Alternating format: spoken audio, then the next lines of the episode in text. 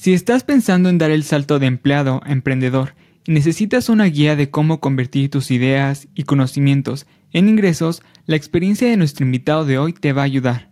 E incluso si ya emprendiste, nuestro invitado nos compartió algunas herramientas de coaching ejecutivo que puedes utilizar para maximizar tus resultados y conseguir esas grandes metas que tienes. Gabriel Andero es especialista en coaching ejecutivo y ventas. Es fundador y director de Empodera Training, una consultora de empresas dedicada a la formación, capacitación de equipos comerciales y coaching empresarial para el sector financiero y de seguros en Latinoamérica. Gabriel, muchas gracias por aceptar la invitación, es un gusto tenerte en el programa. Gracias a ti Fernando por la invitación. Eh, primero felicitarte porque no, hay no he visto mucha gente en redes hablando de emprendimiento, he visto mucha gente hablando de cómo vender y tú tienes un enfoque muy particular, por eso me gustó la idea del programa de cómo poder ayudar a las personas a emprender o a ayudarles a crecer su negocio.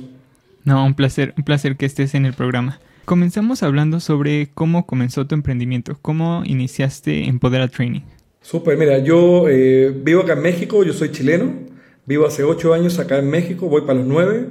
Trabajaba en el sector corporativo, una empresa en la cual trabajaba me invitó a México, un proyecto, se desarrolló el proyecto, me fue bien, eh, estaba contento, me pagaban bien, tenía buenos beneficios, estaba como en esa zona de confort, aunque sí quería seguir creciendo, pero por ahí sabrán que en el mundo corporativo es medio piramidal en algunos casos. Entonces no había crecimiento, tampoco la compañía me lo había prometido, pero yo quería crecer.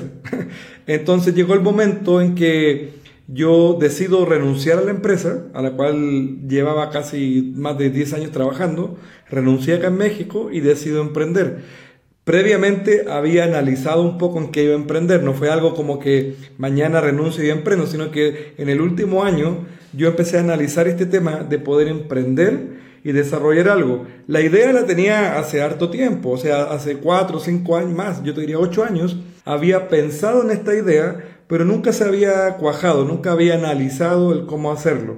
Por ahí hubo algunos detonantes a nivel personal que yo empecé a tomar cursos. Antes de, como de, cuando ya decido como que digo voy a emprender, empecé como dije, bueno, si voy a emprender tengo que robustecer un poco mi estrategia, qué voy a hacer, sin tener un plan claro todavía, pero dije, mira, me gusta el tema del desarrollo humano, siempre he trabajado en áreas comerciales, formando equipos comerciales, bueno, tengo que seguir fortaleciéndome en ese ámbito. Y empecé a desarrollarme en algunos ámbitos del desarrollo humano, me certifiqué como coach ejecutivo, que en mi caso personal lo hice, yo te diría, pensando en un tema de negocio futuro, pero en el primer eh, approach me sirvió a mí para poder empoderarme me sirvió para poder armar un plan de, un plan de metas personales y en base a eso luego ya llegar a una fecha que yo me puse como deadline y decir, ok, me reúno con mi jefe y le presento mi carta de renuncia, porque así fue.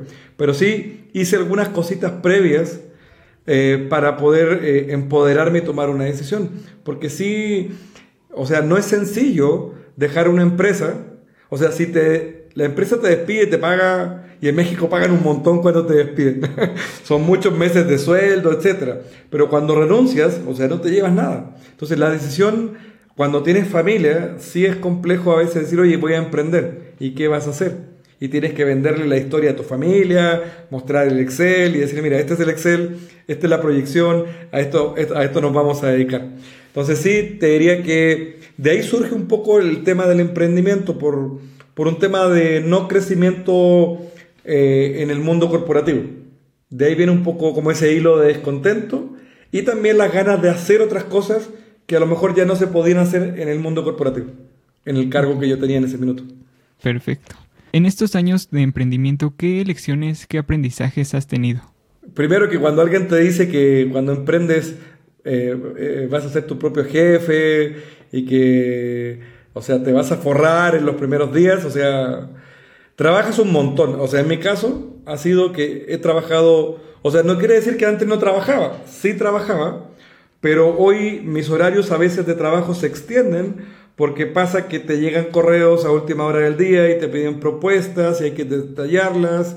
Si tienes un equipo, también tienes que velar por tu equipo como líder de tu empresa. Entonces, como que cambia harto el, el enfoque. Antes trabajabas de tipo de 9 a 6 de la tarde, si te llegaban un par de correos los resolvías, si no, hasta el otro día. Hoy, de cierta forma, es diferente el enfoque. Yo te diría que hay hartos aprendizajes en el tema de ser más ordenado financieramente, porque no solo depende, en mi caso, no solamente depende de mi familia, también depende, tengo un equipo. Entonces hay que cubrir ciertos costos eh, monetarios del equipo, hay que reinvertir en el negocio. Eso es por un lado. Yo te diría que también otro aprendizaje, eh, el o sea, autocapacitarme y también en algún momento decir, ok, tengo una certificación, la dicta X persona que es experto y también invertir en el negocio. Invertir en tu propio desarrollo, tratar de invertir también dentro del equipo. Si el equipo también se puede capacitar, te puede ayudar también a que tú delegues. Yo creo que algo importante en estos cuatro años que ya llevo de independiente es el, el aprendizaje del delegar. Nadie lo va a hacer como tú. Eso es un hecho. Tienes que buscar a alguien que lo haga mejor que tú. y pagarle a esa persona. O sea, ese es mi, mi aprendizaje. Búscate a alguien que lo haga mejor que tú. Yo puedo decir que soy ordenado, pero hay gente que es más ordenada que yo.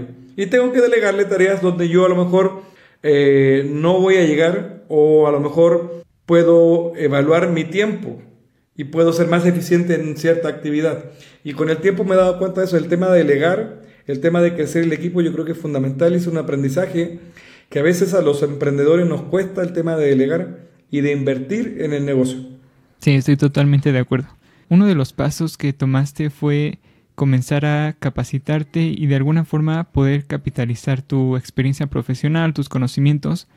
¿Cuál dirías que es el primer paso para todos los que son empleados y quieren pasar a, ser emprendedores? Yo te diría que hay que tener un poquito de piel dura, resistente. O sea, yo creo que el emprendimiento no es para todos. O sea, oye, tú puedes emprender. No, o sea, hay gente que que está bien en el mundo corporativo y ni la muevan. Y son súper efectivos, son muy buenos líderes. O sea, yo creo que hay personas que traemos este hilo como de emprender y hay algunos que no lo tienen. Y no es ni malo ni bueno. Es solo que hay algunas personas que somos un poquito más resistentes. Y yo te diría que dentro del tema del emprendimiento la resiliencia es algo fundamental. El, el, tema de las objeciones, los temas de los no. O sea, hay gente que a eso le dicen no y se desvanecen. A mí me dicen no, yo digo, bueno, el que sigue, no me afecta. Entonces, yo te diría que un, como una característica puntual es el tema de, como de la resiliencia en el tema del emprendimiento. Eso es como, yo te diría, como lo, lo primero. Lo segundo es tener como claritos los objetivos. ¿Por qué vas a emprender? Ok, estoy en el mundo corporativo, estoy descontento porque no hay crecimiento, porque el dinero que me pagan no me alcanza. Créeme lo siguiente, lo que ganes como emprendedor tampoco te va a alcanzar si no eres ordenado. O sea, no es cuánto gano, es cuánto administro, cuánto gestiono, cuánto ahorro. Y yo también lo he aprendido en el proceso, como tips. O sea, es que si emprendo voy a ganar más. Sí, vas a ganar más, pero vas a, vas a tener que gastar más. No es cuánto ganas, es cuánto ahorras en tu vida personal o en tu negocio. Es un proceso. O sea, toda la parte de consultoría, yo te diría que a los que nos dedicamos al tema de consultoría, es un proceso de crecimiento. Puede que de entrada, o sea, te agarres un cliente buenísimo y que te pague todos los meses consultoría, pero son el 20%, el pareto, el pareto no falla. El 80% de los emprendedores tienen que armar su cartera. Entonces, si yo soy, estoy en el mundo corporativo y quiero emprender porque tengo un descontento, monetario, de crecimiento profesional, etc., identifico cuál es mi descontento. Identificar por qué quieres emprender. ¿Ok? Identifiqué que mi hilo descontento es el crecimiento. ¿Ok? Ese crecimiento no se va a dar en esa empresa. ¿Se podría dar en otra empresa? No. Yo quiero emprender perfecto. Bueno, ¿qué sabes tú? ¿Qué tienes tú en tu caja de herramientas que lo puedes monetizar? ¿Qué significa esto? Que si tú lo pones a disposición, la gente te va a pagar por eso. La gente se va a dar cuenta que tú eres bueno y te va a empezar a buscar. Es un poco lo que se habla del Ikigai. No sé si has escuchado esta filosofía japonesa del Ikigai que es soy bueno en algo, la gente lo necesita, la gente me paga, yo disfruto haciendo eso. A mí me pasa algo así. Yo disfruto lo que hago. Y a veces estoy hasta tarde trabajando, sí, pues lo disfruto porque es algo mío y es algo que me gusta. Entonces, como emprendedor o como pre-emprendedor tendrías que analizar cuál es tu habilidad que la puedes monetizar y que el mundo estaría dispuesto a pagar por ella. Oye, soy experto haciendo Exceles y a la gente no le, no le agrada hacer Exceles. Bueno, si eres muy bueno en eso, diseñate un curso de cómo capacitar a la gente en Excel y cómo hacer tablas dinámicas y cómo hacer dashboard. o sea, monetiza lo que sabes. Hay gente que a veces quiere emprender, pero desde otra óptica. Por ejemplo, oye, mira, eh, soy director de una empresa y me dedico a la parte operativa, X, y me invitaron a un proyecto y voy a renunciar y voy a emprender eh, como dueño de un restaurante. Sí, está cañón, como dicen acá en México. Son negocios diferentes, que no quita que no te vaya a ir bien, pero tienes que meterle, tienes que estar ahí. Tienes que estar ahí, tienes que estar ahí. En, uno, en, una entrevista que yo hice alguna vez a un emprendedor, hoy él tiene una agencia de, como de viajes, de experiencias para empresas. Pero en algún minuto tuvo un restaurante de tacos, me dijo. Y en ese proceso me dijo, tenía que estar ahí. Si yo no estaba ahí, el negocio no funciona. Y en todos los negocios es lo mismo.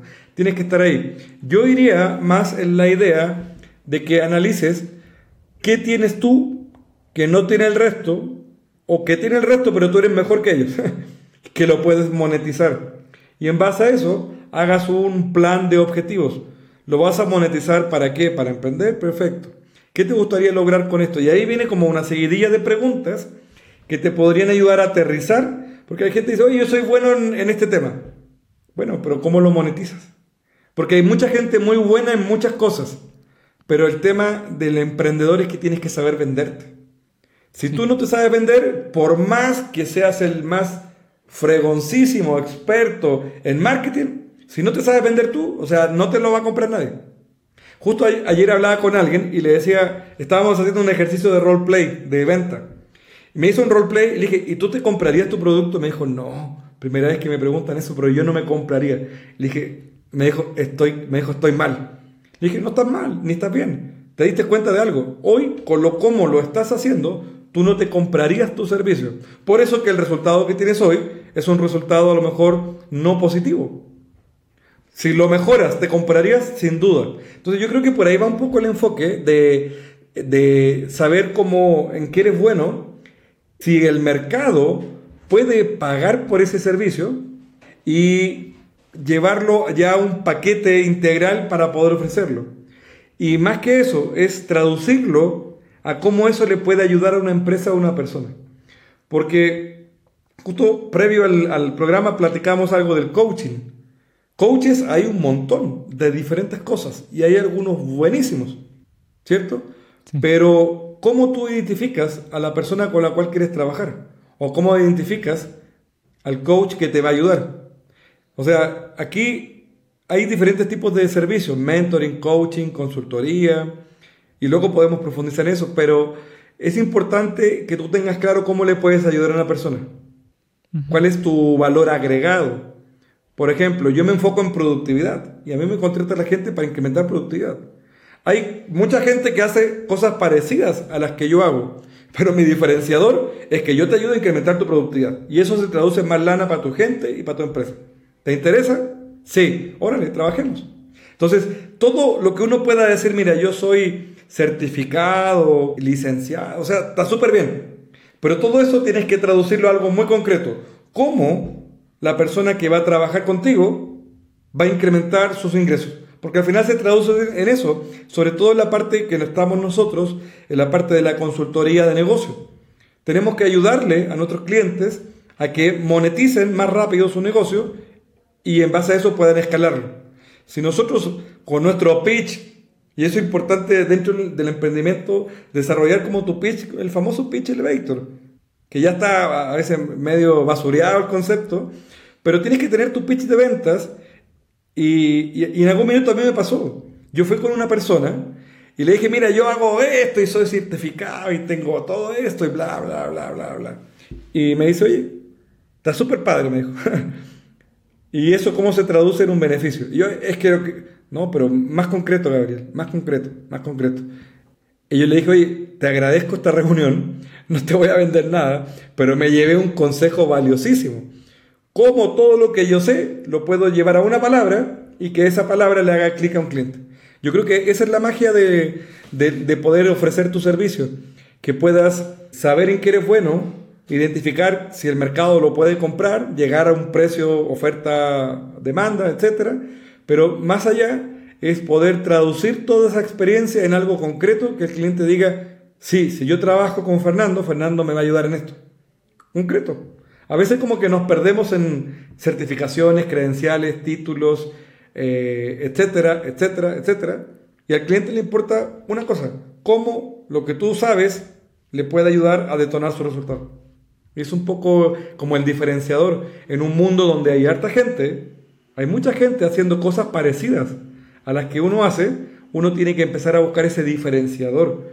Y yo lo que he visto es que muchos emprendedores no, no invierten Déjate contratar una agencia inicialmente en desarrollar primero cuál es mi diferenciador. Porque, ok, me voy a dedicar a la consultoría de, Excel, estoy inventando. Consultoría de CRM, consultoría de SAP, lo que, lo que tú hagas. Pero ¿cómo me diferencio? Con el resto de colegas, de amigos que están haciendo lo mismo en el sector. Entonces, yo creo que ahí hay un paso importante que no muchos emprendedores lo ven, el tema del diferenciador. A mí me pasó con una persona que fui a visitar y hace ya varios años tuvimos esa plática y me quedo dando vueltas y dije, sí, tiene razón. Como que yo todavía no logro, tengo muchos productos, pero me veo igual que el resto. ¿Cómo eso lo hago diferente? Y le di la vuelta y me ha servido muchísimo. Ese consejo que me dio en algún minuto esa persona. Sí, estoy totalmente de acuerdo. Algo que mencionaste muy importante es hacer un examen de tu caja de herramientas, ¿no? Y yo tengo curiosidad, ¿por qué decidiste estudiar coaching y cómo lo utilizaste para poder emprender? Antes de, emprender andaba con la idea del coaching hace mucho rato. Y decido, eh, decido estudiar coaching ejecutivo porque yo dije, y, y, y, aquí hice un trabajo como de, de búsqueda, dije, a ver, si yo voy a emprender, yo sé hacer varias cosas. Puedo monetizar mi experiencia, sí, pero algo que me va a ayudar es darle una metodología. Y el coaching de cierta forma te da una estructura y una metodología de trabajo. Pero antes de, tomar la decisión de invertir, yo dije, a ver, ¿qué certificación que yo vea en el mercado para mí podría ser muy redituable? Y empecé a buscar varias cosas, certificaciones de liderazgo, certificaciones de esto, de lo otro, hasta que llegué como a coaching. Bueno, y profundicé, coaching ontológico, ejecutivo, de vida, etc. Dije, no, coaching ejecutivo. Coaching ejecutivo es coaching, digamos, empresarial. Es coaching para líderes de empresas. Por lo general las empresas contratan coaches ejecutivos para ayudarles o para acompañar a sus líderes a detonar resultados. Las empresas tienen objetivos y las personas a veces estamos bloqueadas por creencias, por paradigmas. Y lo que hace el coaching es destrabar ese tipo de creencias y paradigmas para que las personas puedan detonar su resultado. Entonces yo empecé a buscar en redes sociales dije, ok, me interesa el coaching, ¿qué tipo de coaching? Este coaching. Ok, y también busqué, dije, ¿y cuánto gana alguien viviendo del coaching? Y vi estadísticas de la, de la Federación Internacional de Coaching y decía que alguien podía ganar, si era bueno, en el mundo independiente o en el mundo corporativo, o sea, ingresos promedios de Estados Unidos, porque yo, dije, lo voy, a, lo voy a comparar con Estados Unidos, porque no me quiero comparar con un, o sea, con un país que tiene un per cápita más bajo, o sea, vámonos como al, como al, al champion. y decía que en promedio una persona que se dedicaba al coaching en Estados Unidos podía generar ingresos en promedio de 50 mil dólares al año. Entonces dije, oye, está interesante porque, o sea, es un ingreso interesante y que eso solamente provenga de coaching, ok. Y tomé la decisión, yo creo que, y lo conversé en algún minuto con mi esposa, le dije, oye, la mejor inversión que he hecho es estudiar coaching, literal. Porque me ha servido, me sirvió a mí. Primero, para, esto no quiere decir que para emprender tengas que estudiar coaching, ¿ok? Ni tengas que contratar un coach, tampoco va por ahí. En mi caso personal, yo traía varios miedos. Imagínate, alguien que es extranjero, que no tiene red de apoyo, en otro país, con esposa, con hija de dos años, decide emprender. O sea, emprender no porque lo hayan corrido de la empresa, es porque yo estaba decidiendo renunciar. Entonces, también la figura es bien particular. Obviamente hay miedos, hay paradigmas. Eh, a, a nivel familiar, yo no tenía a nadie como figura emprendedora. O sea, mi papá no es, em, es emprendedor, pero nunca, siempre empleado en empresas. Y el resto de la familia, o sea, el 98%, la, la figura de imagen no estaba la del emprendedor, del independiente.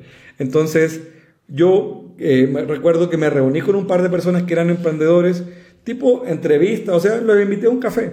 Oye, ¿qué estás haciendo? ¿Cómo te ha ido? Oye, ¿qué tal este rollo de emprender? Y ahí salió una conversación, ni siquiera fue una consultoría, fueron conversaciones donde yo me llevé un poco de input de parte de su experiencia.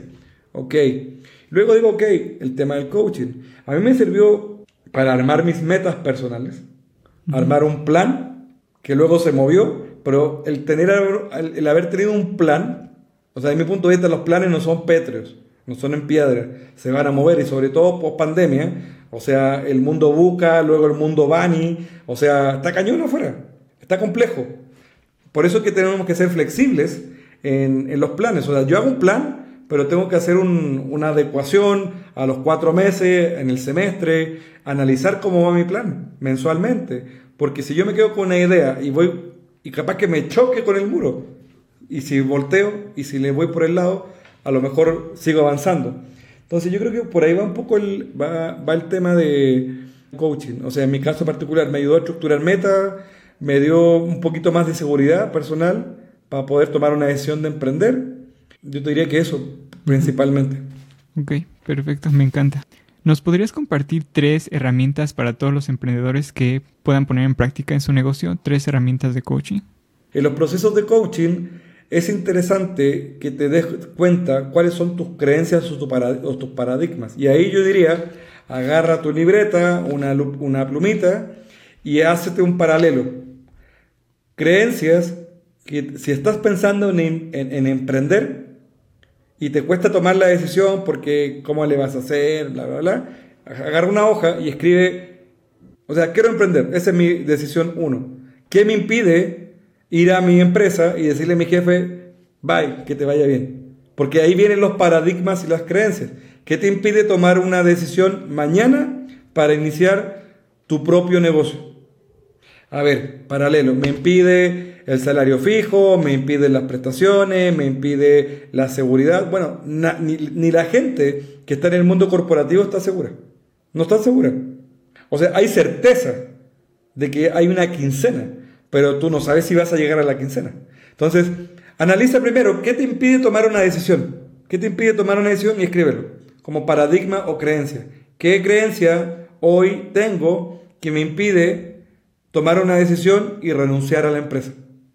¿Qué creencia tengo hoy que me impide trabajar de 9 a 6 en, la empresa que estoy actualmente y de 6 a 10 empezar a trabajar mi propio negocio?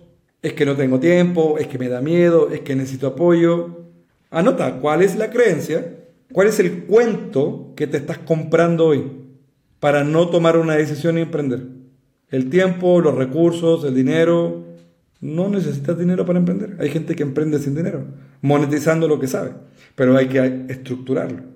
Yo te diría que es lo primero. Primera herramienta, o sea, hacer un paralelo de cuáles son esas creencias que te están impidiendo hoy desarrollar un negocio siendo empleado? ¿O cuáles son las creencias que te impiden hoy renunciar mañana para emprender tu negocio?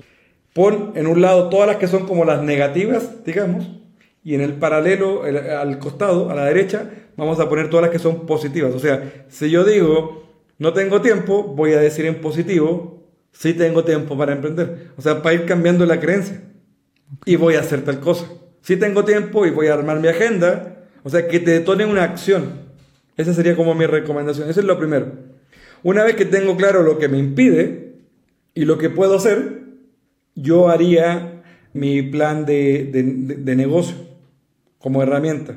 O sea, mi plan de negocio no me refiero al Excel de plan financiero, me refiero a agarrar un Word o un Excel y decir, ok, ¿qué es lo que yo sé hacer? Y detalle. ¿Cómo lo que yo hago le puede ayudar a las empresas? ¿Cómo lo podría monetizar? Oye, ¿cuánto cobro? No lo sé. Bueno, búscate a alguien que haga algo parecido a lo que tú haces y pregúntale cuánto cobra. En promedio. A la gente no le gusta decir cuánto gana. Pero pregunta en promedio. Pide una consultoría de alguien para que sepas cuánto cobras y empiezas a estructurar ya tu primer bosquejo como de tu plan de trabajo, de tu plan de negocio. Y luego, yo te diría, en, la tercera hoja, ya escribir tus metas personales. Ok, voy a emprender, ¿cuál va a ser mi primera meta de negocio? Y en esa meta de negocio, poner a lo mejor cuántos clientes, qué objetivos de venta, a quiénes quieres, o sea, escribir todas las cosas que quieres lograr respecto a tu empresa. No se te olvide en ese plan como de metas, si es viable, a lo mejor en, dentro de tu negocio, ver también cómo lo vas a empezar a escalar. No significa que en el primer mes tengas que contratar asistente, eh, contratar mil cosas, no, sino que lo tengas en el radar. Yo inicié solo. O sea, yo inicié solo, renuncié y al día siguiente ya estaba en el Cubur que había pagado mi membresía estaba con mi computadora, una agenda y mi teléfono y llamando a gente, haciendo mi lista de gente a las cuales podía llamar para que supieran lo que estaba haciendo, ni siquiera para venderles, para contarles lo que estaba haciendo. Y luego yo puse en mi plan, dije, yo en cierto tiempo creo que tendría que tener un asistente porque me va a ir bien. Y llegó un asistente. Luego tengo que tener una agencia de marketing. Pero fui como planeando, ok, luego quiero integrar un equipo de personas staff, freelance o algunos en nómina. Pero fui creando las ideas en papel, o sea, pensar, escribirlas y luego se materializaron. Entonces yo te diría que esas son como las tres cosas que, que van un poquito más allá del coaching, o sea, como experiencia, o sea, hacer, ver qué te impide y ver cómo lo puedes cambiar, hacer un reencuadre de negativo a positivo, hacer tu, como tu plan de negocio en cómo vas a trabajar, tu esquema, qué vas a hacer, cuánto puedes cobrar, el tipo de servicio. Y el tercero, hacer como tu plan de metas personales. ¿Dónde te ves el próximo año? ¿Cuánto te gustaría ganar el próximo año?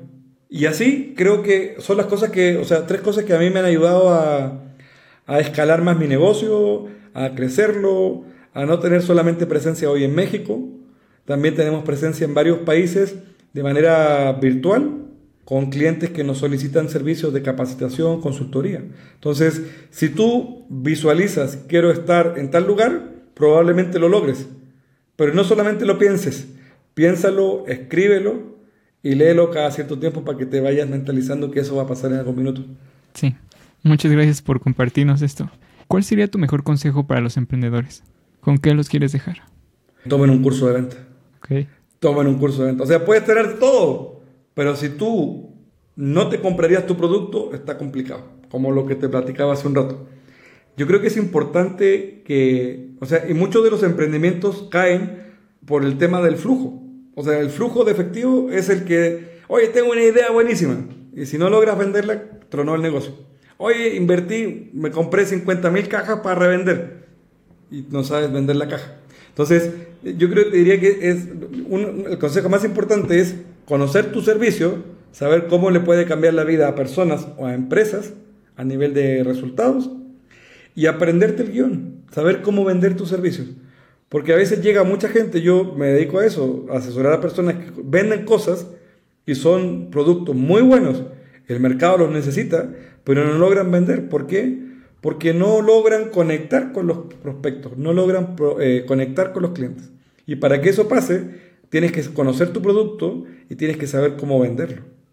Cómo ese producto le puede cambiar la vida a una persona o a una empresa. Entonces te metes en un terreno diferente. Oye, te vendo, te vendo tal cosa.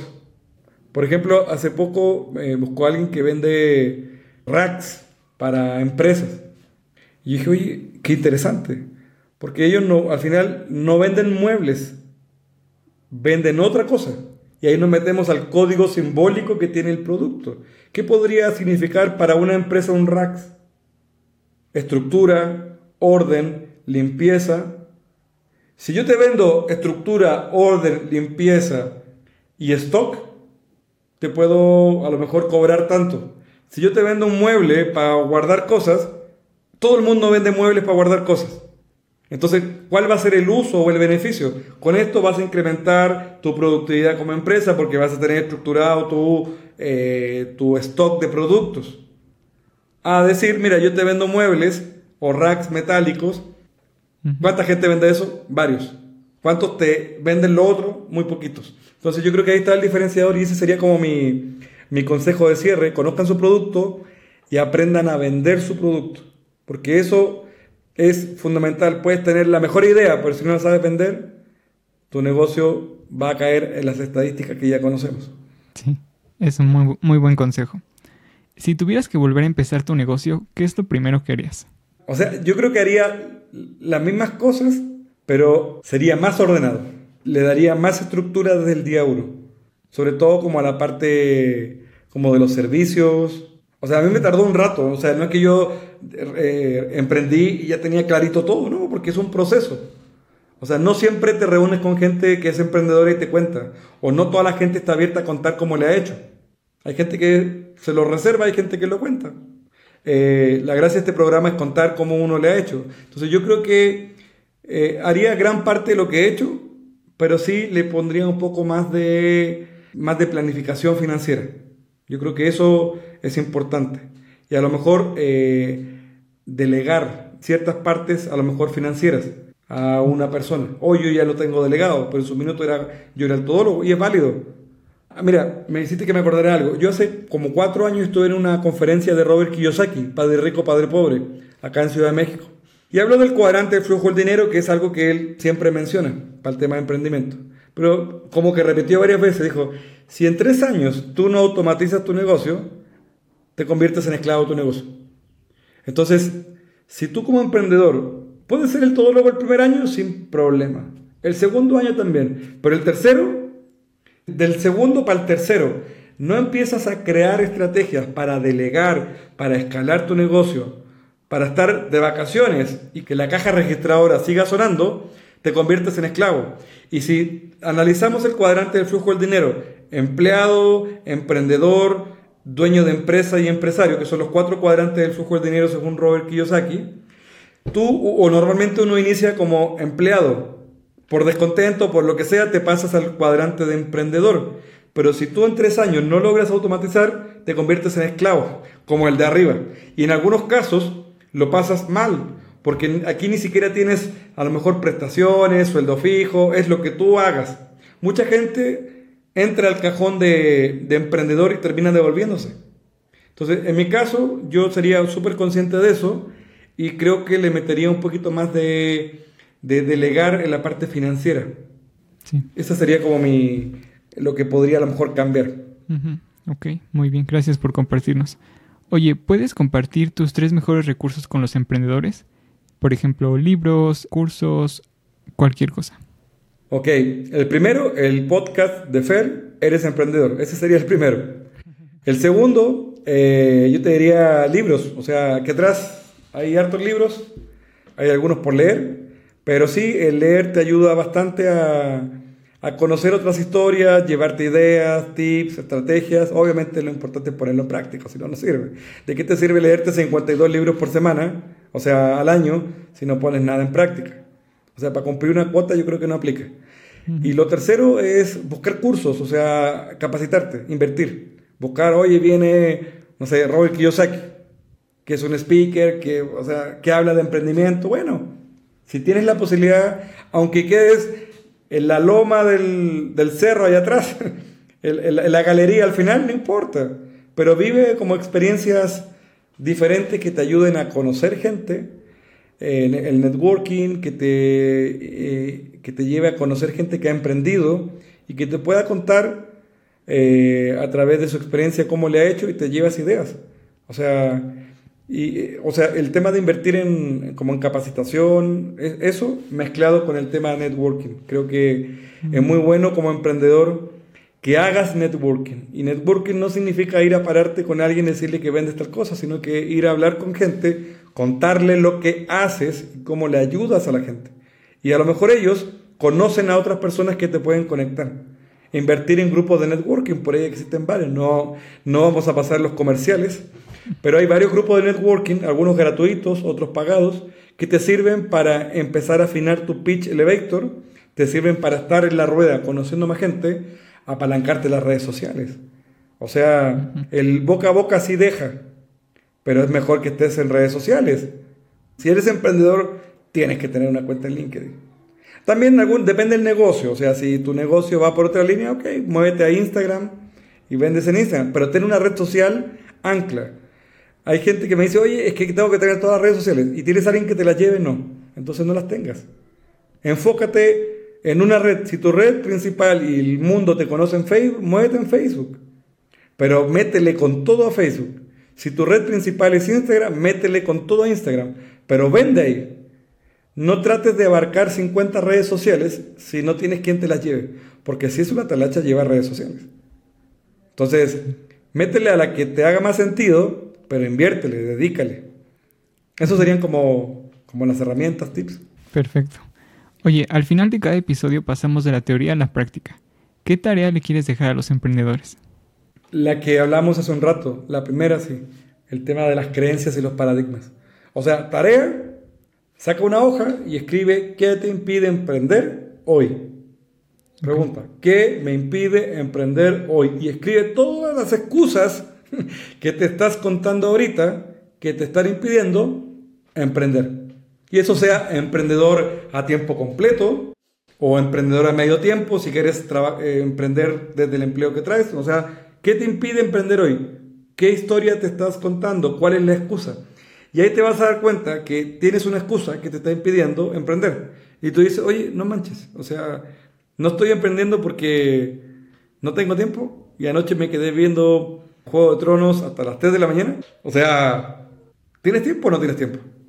Sí. O realmente no quieres emprender, que es otra cosa. Si realmente quieres emprender, te vas a responder a conciencia el por qué no emprendes y te vas a dar cuenta de cuál es la excusa y en base a eso podrías hacer un reencuadre de negativo a positivo. Y si armas un plan de trabajo para cambiar eso, probablemente en el menor tiempo posible podrías estar tomando una decisión de emprender a tiempo completo o a medio tiempo. Perfecto. Gabriel, muchas gracias por compartir, muchas gracias por tu tiempo. ¿Dónde pueden seguirte los emprendedores? Mira, yo tengo varias redes sociales. Tengo Facebook, tengo Instagram, pero me gustaría que me siguieran en LinkedIn. Me pueden encontrar como Gabriel Landero Oficial, Gabriel Landero Oficial. Y me gustaría también que si me siguen, me sigan en YouTube, en el canal Gabriel Landero, y ahí tenemos un programa que se llama Taquitos y Negocios, que es un programa también para emprendedores, donde entrevistamos a gente que ha emprendido en, el sector financiero y nos cuentan un poquito cómo ha estado el, tema de emprender en, el caso personal. Principalmente yo te diría, búsquenme en, YouTube como Gabriel Landero o LinkedIn como Gabriel Landero. En esos dos canales me podrían encontrar, que son como los canales principales. Ok, perfecto. Aún así, dejaremos tus redes sociales en la descripción del episodio para que puedan seguirte, ¿vale? Súper, gracias. Vale, muchas gracias Gabriel de nuevo y gracias a los emprendedores por ver un episodio más. Súper, gracias Fer por la invitación y mucho éxito. Nos vemos. Gracias. Esta conversación fue increíble. De verdad espero que te sea útil. Y tienes que seguir a Gabriel en sus redes sociales. Tengo curiosidad. ¿Cuál es la idea número uno que te llevas de esta conversación? Y lo más importante, ¿Cómo puedes ponerla en práctica hoy mismo? Escribe tu comentario o escríbeme en redes sociales. Y por cierto, si disfrutaste esta conversación, asegúrate de suscribirte en YouTube. Y si estás escuchando el podcast, suscríbete, porque no te quieres perder todos nuestros episodios nuevos. Gracias por estar aquí. Yo soy Fernando y nos vemos en el siguiente episodio de Eres Emprendedor.